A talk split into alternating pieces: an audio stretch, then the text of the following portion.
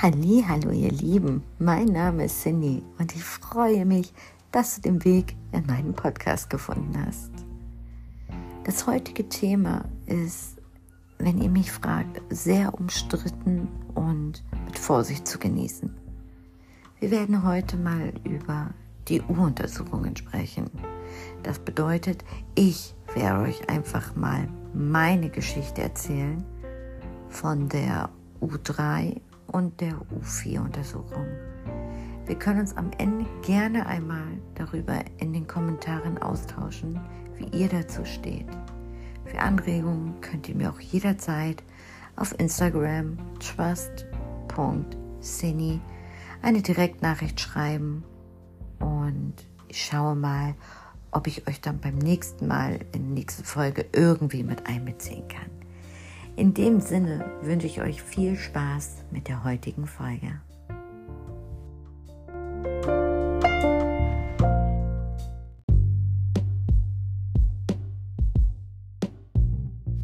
Beginnen wir also nun mit dem heutigen Thema. Ihr Lieben, vorweg möchte ich einmal sagen, ich habe kein Problem mit einer körperlichen Untersuchung grundlegend zu schauen, ob mit den Augen alles gut ist, mit den Ohren, mit den Gliedmaßen, ob Fehlstellungen der Hüfte vorliegen oder ähnliches, finde ich super, damit man da frühzeitig eingreifen könnte mit Physiotherapie oder anderen Therapien eben behandeln kann, damit es nicht zu Spätfolgen führt. Das finde ich super. Was ich nicht super finde, ist die Einschätzung der geistigen Fähigkeiten. Und warum ich das ganz, ganz furchtbar finde, werdet ihr gleich anhand meiner gemachten Erfahrungen verstehen. Es war also Montagmorgen. Wir hatten um 9 Uhr einen Knarztermin. Benito war den Tag sehr, sehr unzufrieden sowieso, hat relativ lange geschlafen. Ich meine bis um 7.30 Uhr.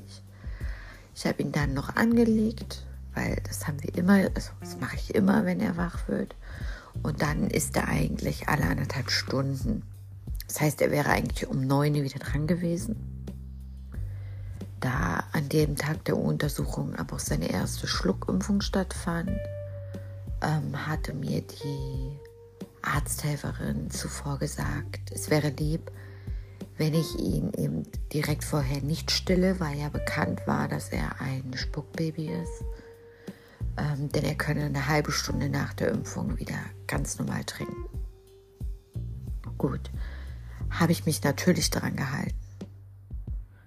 Nun waren wir also mega im Stress. Ich musste Nico noch wegfahren, den Hund noch wegfahren und wir kamen am Ende fünf vor neun oder so in der Praxis an, also wirklich kurz vor Termin.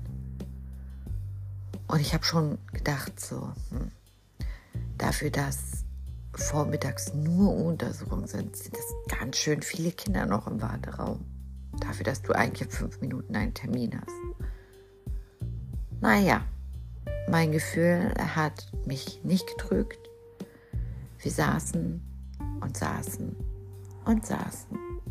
Benito wurde immer, immer gewängeliger.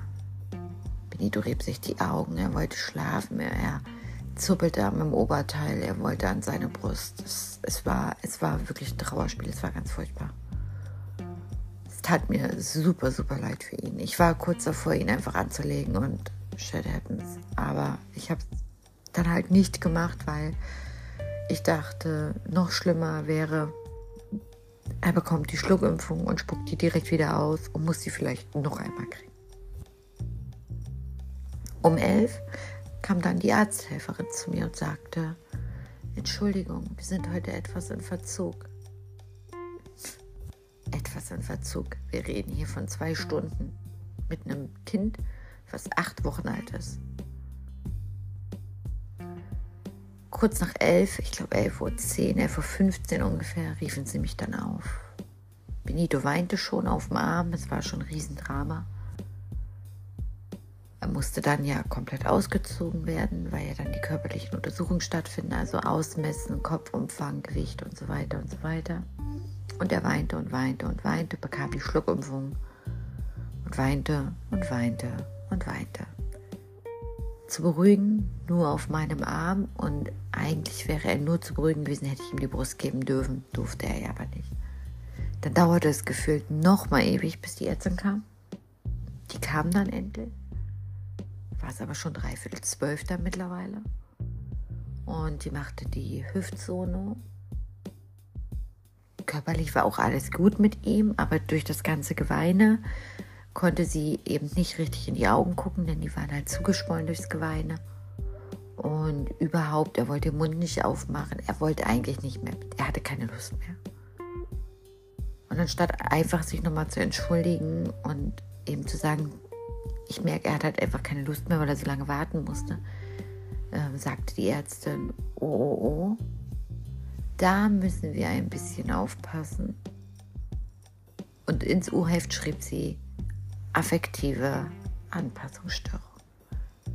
Dann sagte sie, naja, ich habe ihren Bericht gelesen, ihre Geburt war ja auch nicht so schön. Ähm, naja, der ist noch nicht angekommen. Bei der Geburt einfach kein Wunder, der braucht noch ein bisschen, bis er ankommt. Boah, Leute, diesen Satz, ich sage euch, ich habe den so gehasst. Es war egal, wo wir waren. Kinderarzt, Orthopäde, Osteopath, Physiotherapie. Alle immer so. Ja, der ist halt so. Der ist halt noch nicht angekommen. Wegen der traumatischen Geburt, aber kein Wunder. Boah, so gemein, so unfair dem Kind gegenüber auch ihn immer noch daran so zu messen irgendwie. Das hat mich aufgeregt. Ich hatte ein aufgewecktes, gut gelauntes Kind. Der hatte einfach keinen Bock zu warten, ja. Nun also die U4 stand im Raum. Ich vorher schon mich fix und fertig gemacht, so scheiße. Was passiert wo diesmal? Was passt diesmal nicht? Was ist diesmal falsch? Passt er in die Kurve? Passt er in die Norm? Diesmal waren wir pünktlich am Termin. Ich habe ihn auch einfach vorher gestillt, war mir auch voll egal. Ähm, also im Wartezimmer habe ich ihn noch gestellt, weil mir hat mich überhaupt nicht interessiert. Weil ich dachte, wir warten eh wieder ewig. Aber nach fünf Minuten oder zehn rief die Schwester uns dann auf. Und Benito lächelte, er strahlte. Die Ärztin gab ihm so ein Stäbchen. Er wusste direkt, zack, links, rechts, Hand in den Mund. Also er hat wirklich jede Übung absolut perfekt gemeistert. Jede körperliche und geistige Übung perfekt gemeistert. Und er war halt super gut drauf, hat nur gelacht. Und dann sagte die Ärztin, oh,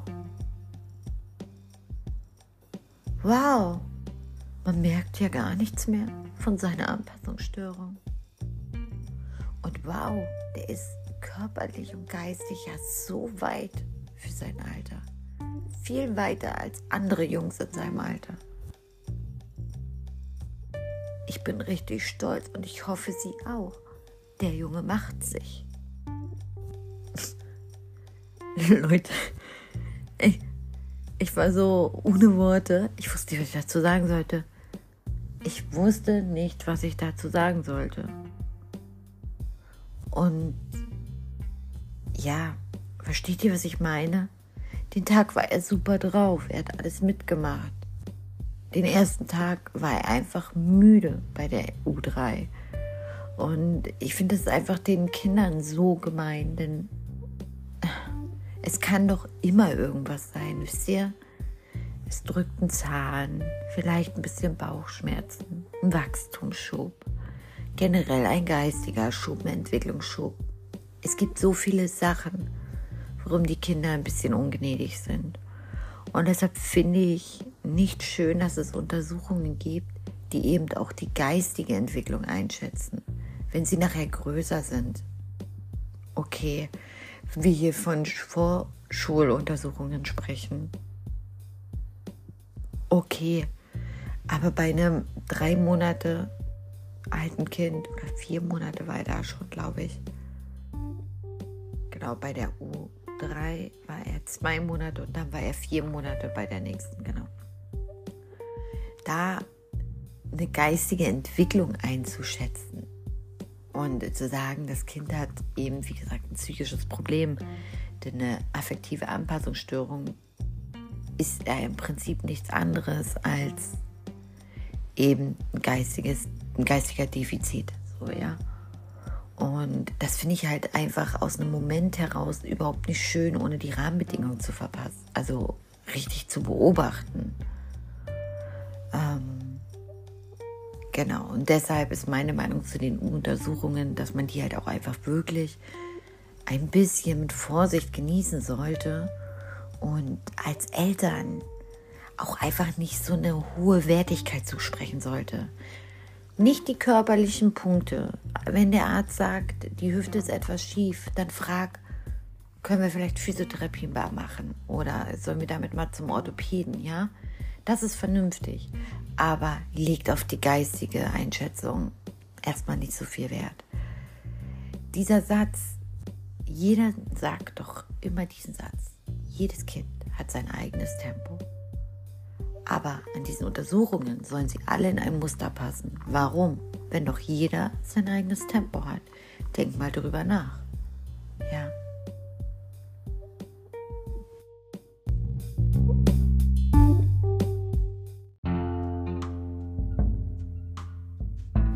So, ihr Lieben, das war sie nun also, unsere heutige Folge. Eins möchte ich dir noch mit auf den Weg geben wenn du das nächste Mal in einem Gespräch mit anderen Eltern bist und diese anfangen wollen, sich mit dir zu vergleichen, dann wink einfach ab und sag einfach, ach weißt du, das kannst du so gar nicht sagen. Sie sind doch alle ganz individuell. Und wo das eine etwas schneller ist, das andere etwas mehr Zeit braucht, ist das andere Kind eben bei einer anderen Sache etwas schneller. Und das ist auch in Ordnung so. Und außerdem steht es keinem anderen zu, über dein Kind zu urteilen.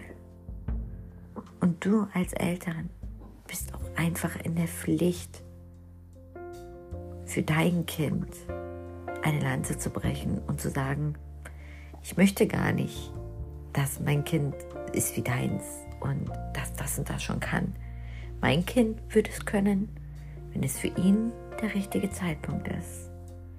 In dem Sinne wünsche ich dir noch einen wunderschönen Abend und bis ganz bald. Deine Cindy.